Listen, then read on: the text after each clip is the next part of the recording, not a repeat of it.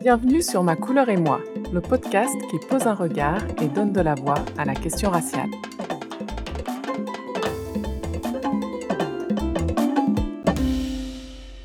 Bonjour Épisode inaugural du podcast enregistré samedi 1er mai depuis Pékin, banlieue de Dakar au Sénégal. Je m'appelle Marjolaine Blanc. Mon nom de famille crée souvent la surprise ou le sourire parce que je n'ai pas la couleur de peau attendue. J'ai l'envie de lancer le podcast Ma couleur et moi depuis un moment déjà. Je suis fan de podcasts, j'en consomme quotidiennement dans différents domaines, et l'audio m'a toujours beaucoup attiré. Le podcast me paraissait le format le plus adapté pour traiter de la question raciale, et plus particulièrement de mon expérience et de mes réflexions en tant que femme, métisse, née et grandie en France, et ayant vécu depuis la moitié de ma vie hors de ce pays. J'aime aussi beaucoup écrire mais il y a tant d'émotions, de nuances, de sous-entendus et de silences lourds de sens que l'écrit ne saurait retranscrire. Quant à la vidéo, eh bien, ça dévoile encore davantage, et c'est sans doute un peu trop tôt. Je démarre ce projet de podcast maintenant en écho à l'annonce il y a quelques jours du verdict de culpabilité de Derek Chauvin pour le meurtre de George Floyd à Minneapolis l'an dernier. We, the jury, in the above entitled matter, as to count one, unintentional second degree murder while committing a felony, find the defendant guilty. This verdict agreed to this 20th day of April 2021 at 1:44 p.m. Same caption, verdict count 2. We the jury in the above entitled matter as to count 2, third degree murder perpetrating an eminently dangerous act, find the defendant guilty. We the jury in the above entitled matter as to count 3, second degree manslaughter, culpable negligence, creating an unreasonable risk, find the defendant guilty. Dans cet extrait, on entend le verdict établi par un jury populaire.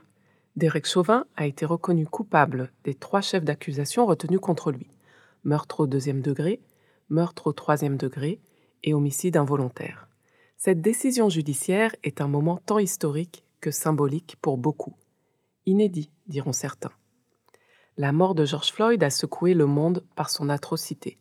Difficile, pour une fois même pour les plus zélés, de trouver des circonstances atténuantes à son meurtrier. Ce crime a, quoi qu'on ne puisse pas se réjouir du contexte, permis de faire bouger les lignes. C'est-à-dire qu'il a bousculé la société et créé les conditions pour ouvrir un dialogue auparavant jamais envisagé. Bien sûr, avant tout aux États-Unis, mais ce qu'on peut dire, c'est qu'il a aussi permis d'ouvrir des dialogues ailleurs. C'est en tout cas comme ça que je le ressens depuis près d'un an. Faisons, si vous le voulez bien, un pas en arrière, la période d'avant le meurtre de George Floyd.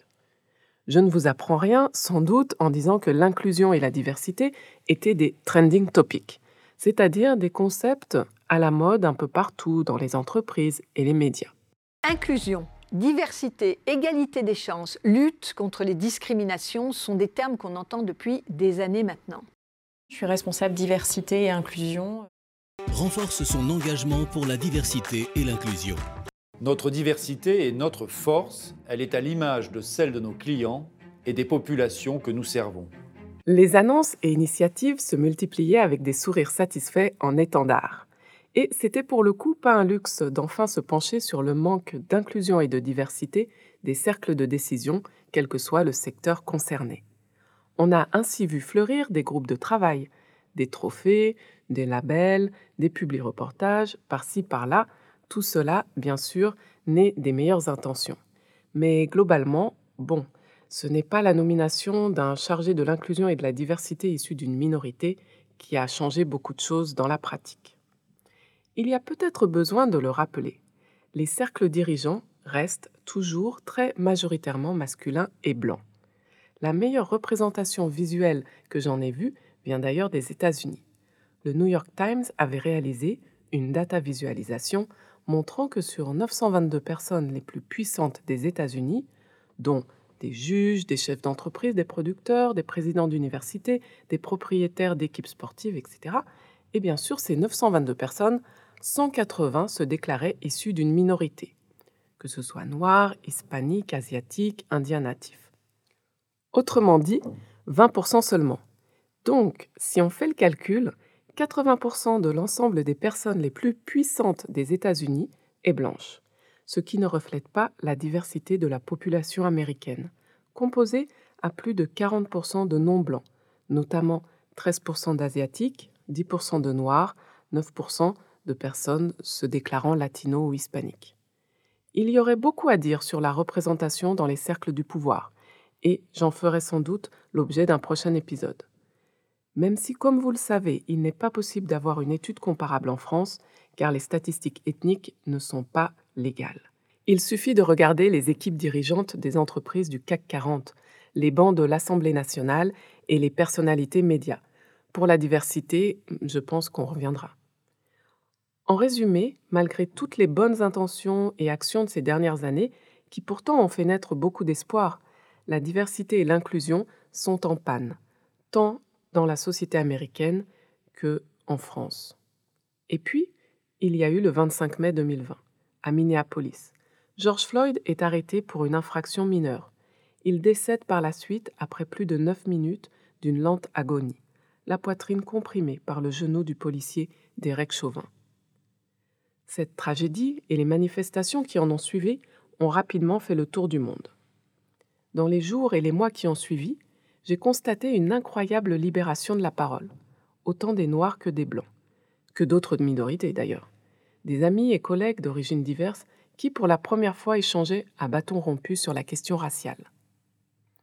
Des témoignages de soutien et de compassion exprimés dans le cercle amical par un appel ou un message, et aussi dans le milieu professionnel, au détour du début d'une réunion Zoom, ou bien dans un message sur l'intranet. Pour une fois, l'expérience personnelle d'un noir, à savoir sa réaction face à ce crime odieux, était acceptée sans jugement, et même, je dirais, elle était entendue de manière saine et avec empathie. Je vais prendre un exemple qui illustre bien cette dynamique. Je le disais au début de l'épisode, je suis fan de podcasts, et j'en consomme beaucoup qui traitent de développement personnel, de leadership et psychologie. Dans ce domaine, j'écoute la plupart des épisodes de The School of Greatness de Lewis Howes. Lors d'un épisode, j'ai eu ce sentiment d'être le témoin pour la première fois d'une conversation publique et décomplexée, tout à la fois bienveillante et pleine d'empathie. C'était lors d'une discussion avec Emmanuel Acho, le créateur de An Uncomfortable Conversation with a Black Man. Emmanuel Acho noir, né de parents émigrés du Nigeria. Il a été dans des écoles où il était le seul élève noir. Il a été footballeur professionnel et présentateur sportif sur Fox News. Son parcours personnel, sportif et médiatique lui donne donc une vision très particulière des questions raciales aux États-Unis. Dans le podcast, il explique de manière claire et limpide ce qu'est le privilège blanc. Je vous laisse l'écouter. Okay, let's talk white privilege. White privilege is not saying your life hasn't been hard. Mm-hmm. It's saying your skin color hasn't contributed to the difficulty of your life. Oh, It's not saying your life hasn't been hard. Saying your skin color hasn't contributed to that. As a white person, your life has probably been hard because, for the most part, all of our lives have been hard. But let me tell you, what hasn't contributed to your life's difficulty is your whiteness. You can be white and not be privileged. Right. Because just the word privilege is just access and immunity. Typically, just saying privilege means money. But you can't be white and not be white privileged. Every white person has white privilege. Every white person doesn't necessarily have privilege, but every white person has white privilege.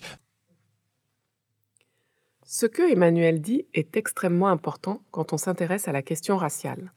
Pour le paraphraser, il nous dit ce qu'est le privilège blanc en s'adressant à une personne blanche. Ce n'est pas que votre vie n'a pas été dure, cela veut dire que la couleur de votre peau n'a pas contribué aux difficultés de votre vie. Waouh Je me souviens encore avoir appuyé sur pause après l'avoir entendu. Je l'ai réécouté et j'ai réalisé à quel point cela s'appliquait à toutes les personnes issues des minorités visibles. Il insiste pour dire qu'en tant que blanc, votre vie a pu être difficile et vous n'êtes pas forcément privilégié économiquement, mais vous bénéficiez, quoi qu'il en soit, toujours du privilège blanc, c'est-à-dire que la couleur de votre peau n'est pas un obstacle pour accéder à certains lieux ou droits, comme le logement, l'emploi, la promotion, l'entrée à une boîte de nuit, à Central Park. Bon, je digresse, mais vous avez compris le point. Tout l'épisode vaut l'écoute, tout comme les émissions d'Emmanuel Acho. Son credo est qu'il n'existe pas de questions dérangeantes. Toutes les questions qui sont posées, aussi dérangeantes soient-elles, nous aident à aller de l'avant. Donc si vous ne connaissez pas sa chaîne YouTube, allez voir, vous trouverez sans doute plein de contenus inspirants. Les références à cette conversation, tout comme toutes les ressources mentionnées aujourd'hui, sont listées dans la description de l'épisode. Pour revenir à mon expérience personnelle, je vous donne un exemple vécu pour illustrer le privilège blanc que je n'ai pas. Je rentre en France par avion, car j'ai une autre anecdote sur quand je suis rentrée par la route, mais ce sera pour une prochaine fois. Donc, j'atterris à Roissy et je fais la queue à la police des frontières. Six personnes devant moi, toutes blanches. Le policier prend leur passeport, l'ouvre, le referme et le tour est joué. Cinq secondes chrono de passage pour chacun.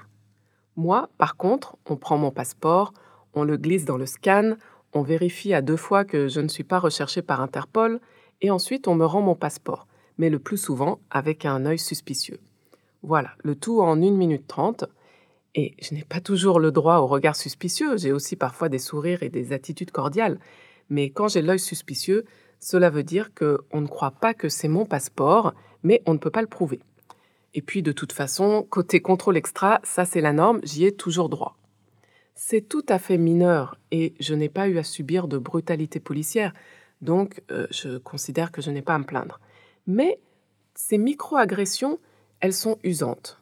Et quelle que soit mon attitude, je ne suis jamais à l'abri d'un contrôle au faciès ou d'une discrimination du fait de la couleur de ma peau. Un autre exemple vécu, c'est après mes études, quand je cherchais du travail.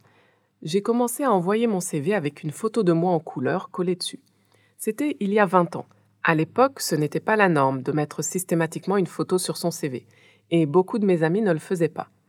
Pour moi, c'était un investissement pour éviter une nouvelle déception plus tard.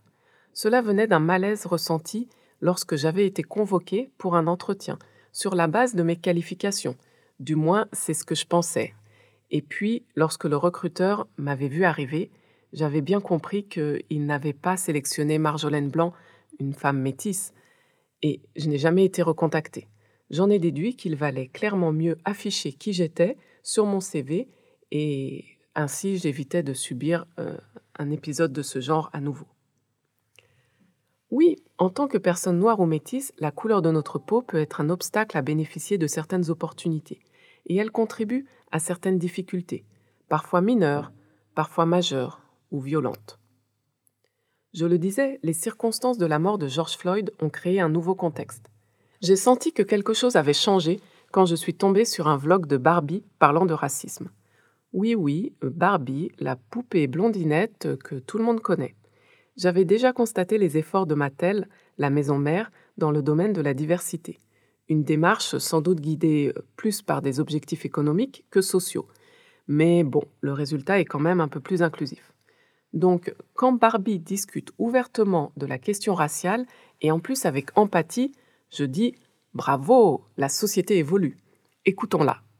Hey everybody. Hi everyone.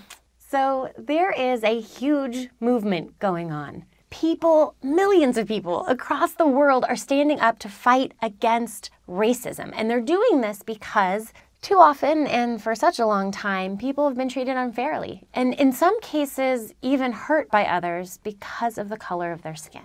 This stuff isn't easy to talk about, which is exactly why we have to talk about it. Ok, on peut dire aussi que c'est Barbie aux États-Unis, et les situations entre les États-Unis et la France sont différentes. L'histoire avec un grand H est différente, les relations aux minorités sont différentes, mais quoi qu'il en soit, toutes ces différences ont un commun le dialogue interracial n'est pas encore apaisé et il reste du travail, beaucoup de travail à faire. Pour revenir à une expérience plus personnelle sur ce que la mort de George Floyd a généré comme nouveau type de discussion, j'ai en tête un exemple très concret. Il était une fois un homme qui était le plus grand inventeur du monde, Jeronicus Jungle. Joyeux Noël Ça va être un joyeux Noël, en effet Jungle, cela fait aujourd'hui 30 ans que vous me promettez quelque chose de sensationnel. Vous avez reconnu le début de cette bande-annonce? C'est Jingle Jungle, diffusé sur Netflix. Cela peut paraître très trivial, mais quand sur l'intranet, j'ai lu la recommandation de ce film, Jingle Jungle, et que des personnes de tout horizon, comprenant des personnes issues de minorités, noires, métisses, asiatiques ou des blancs, ont témoigné de leur intention de regarder ce film en famille, justement parce que le casting était noir, ça m'a fait chaud au cœur. Cela fait vraiment niant mais foncièrement, je ne pense pas qu'il était possible de voir de tels témoignages simples comme ça il y a un an. Attention, je ne dis pas qu'il n'était pas possible de s'exprimer avant. Ce n'est pas cela. En tout cas, il était parfois ou souvent possible de le faire, mais il fallait en payer le prix, à savoir entre autres l'indifférence, le déni ou l'étiquette de victimisation. À ce titre, l'humoriste Fari disait dans une interview dans Le Monde le 13 juin 2020 ceci. Quand on parle du racisme et des violences policières, la première réponse qu'on nous renvoie depuis des années, c'est la victimisation. Cela devient une arme imparable pour détourner le débat. On part du principe que la personne exagère et donc que ce n'est pas un sujet.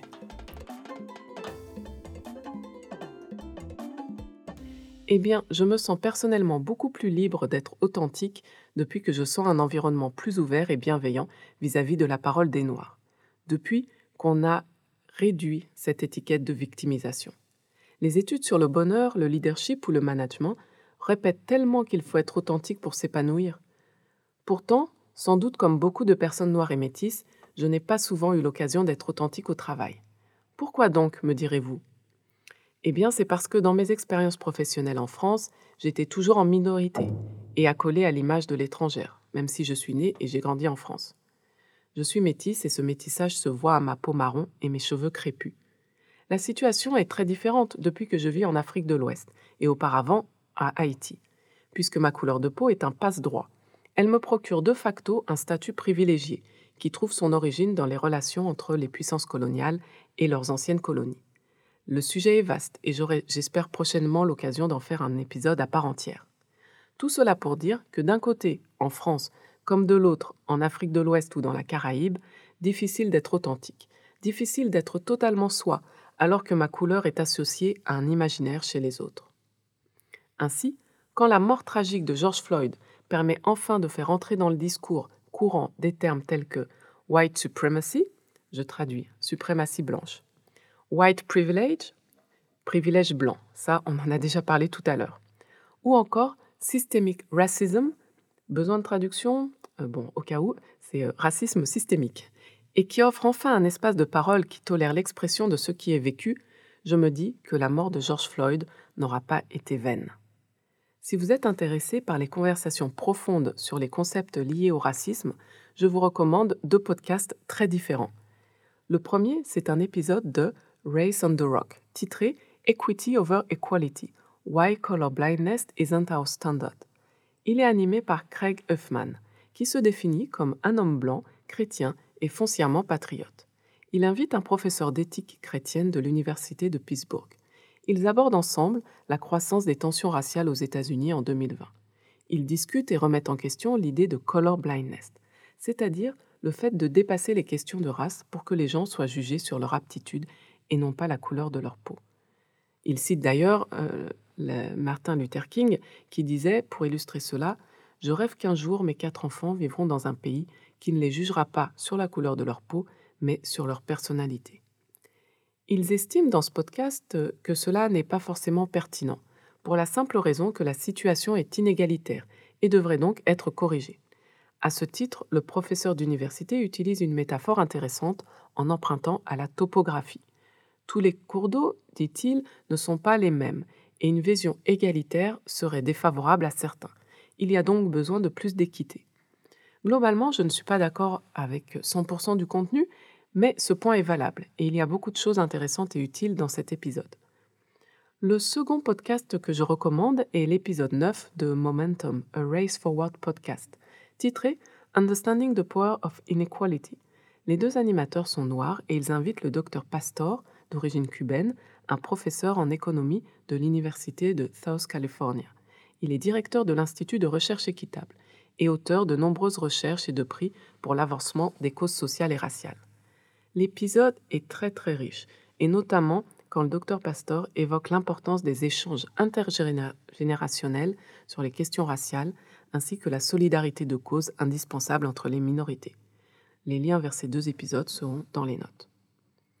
Écouter des conversations franches et découvrir les actions et démarches des uns et des autres, noirs et blancs, inconnus ou personnalités publiques est très inspirant. Toutefois, le premier anniversaire du meurtre de George Floyd, qui a lieu dans quelques semaines, bien, me rappelle que la situation des Afro-Américains aux États-Unis ou celle des Noirs et des minorités visibles en Europe n'est pas bien meilleure qu'en 2020. La pandémie ayant, comme on pouvait l'imaginer, fait plus de dégâts dans les communautés les plus vulnérables, qui s'avèrent aussi celles concentrant le plus de populations noires et métisses. Toutefois, je sais qu'aujourd'hui, il y a davantage de conversations autour des questions raciales.